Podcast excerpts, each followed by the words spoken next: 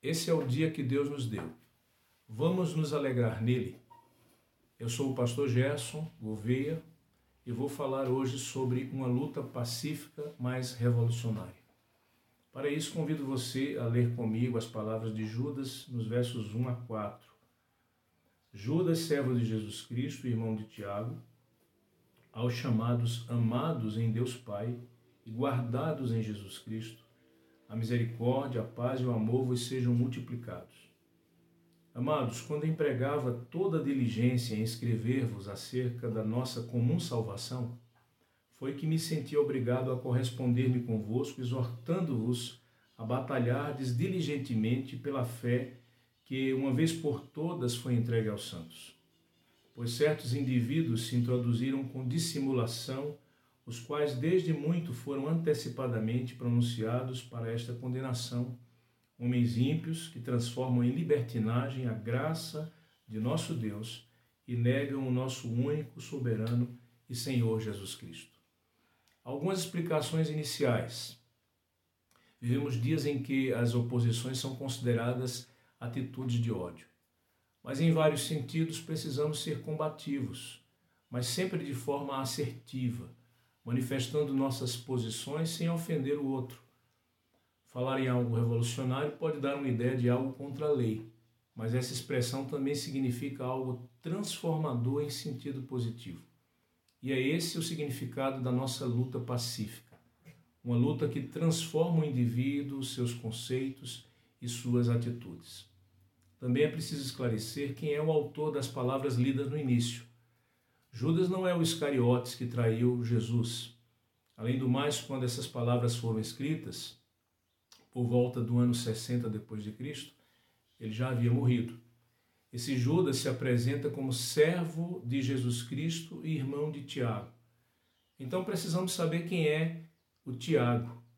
Em Mateus 13, 55 e Marcos 6, 3, lemos que Jesus tinha alguns irmãos, dentre eles um Tiago e um Judas.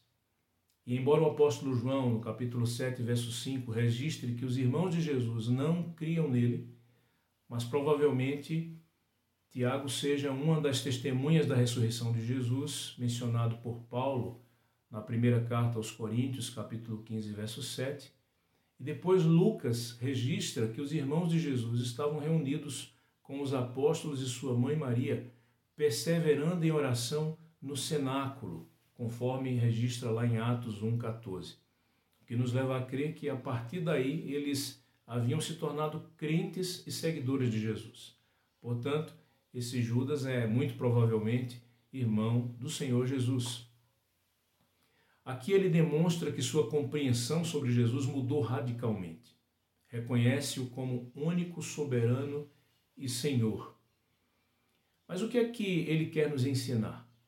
Inicialmente ele queria falar sobre a doutrina da salvação, mas depois foi impelido a mudar de assunto, como nós vemos no verso 3. Ele diz que sentiu-se obrigado a exortar seus leitores a uma batalha diligente em prol da fé cristã. O que gerou esse sentimento de obrigação em Judas? Ele explica no início do verso 4: Pois certos indivíduos, ao que tudo indica, ele se refere a pessoas que faziam parte da igreja, se introduziram com objetivos falsos, com dissimulação.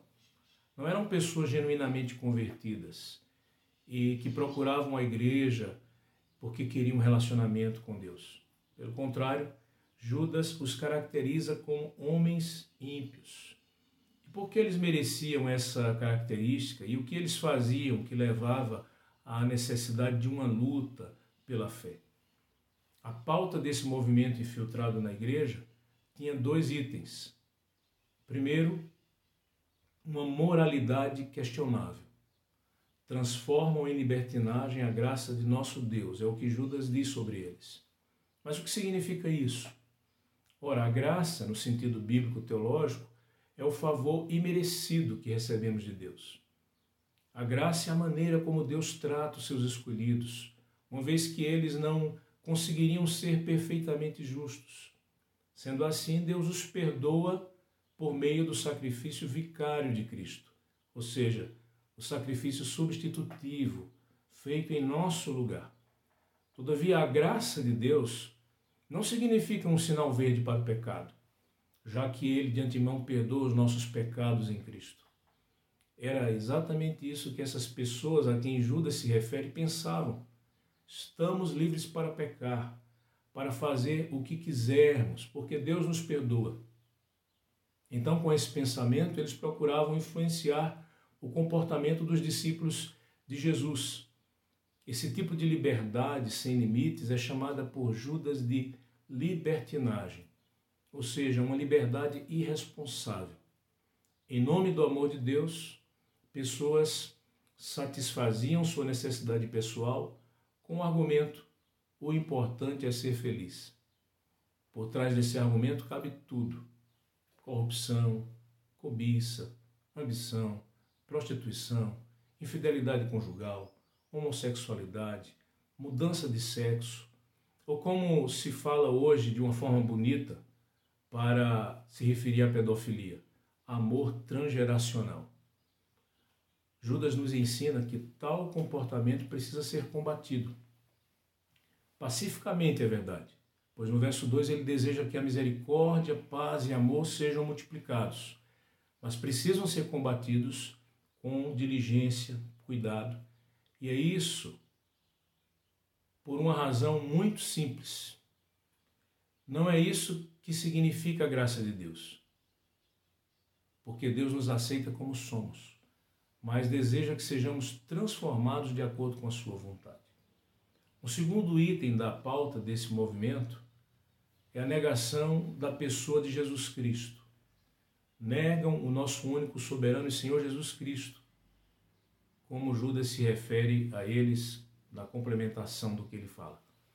É fácil de entender porque tais pessoas negam a Jesus Cristo como seu único soberano e Senhor, porque ele não praticava essa libertinagem e não apoiava quem a praticava. Jesus nunca ensinou que a lei deveria ser quebrada. Ele mesmo disse que veio para cumpri-la. Disse também que se a nossa justiça não excedesse em muito a dos fariseus e escribas, de modo algum veríamos o reino dos céus. O que equivale dizer que não devemos ter uma aparente justiça, como os fariseus que impunham pesadas cargas e eles mesmos não as moviam com um dedo.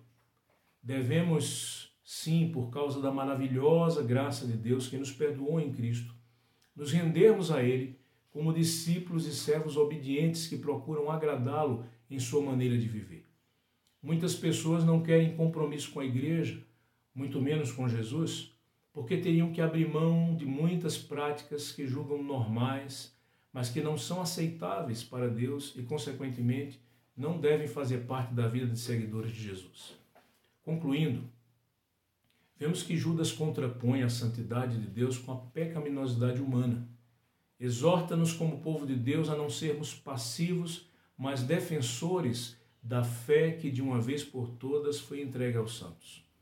Aqueles que foram separados por Deus para viver um estilo de vida diferente, o estilo de vida cristão. Um grande abraço e até a próxima.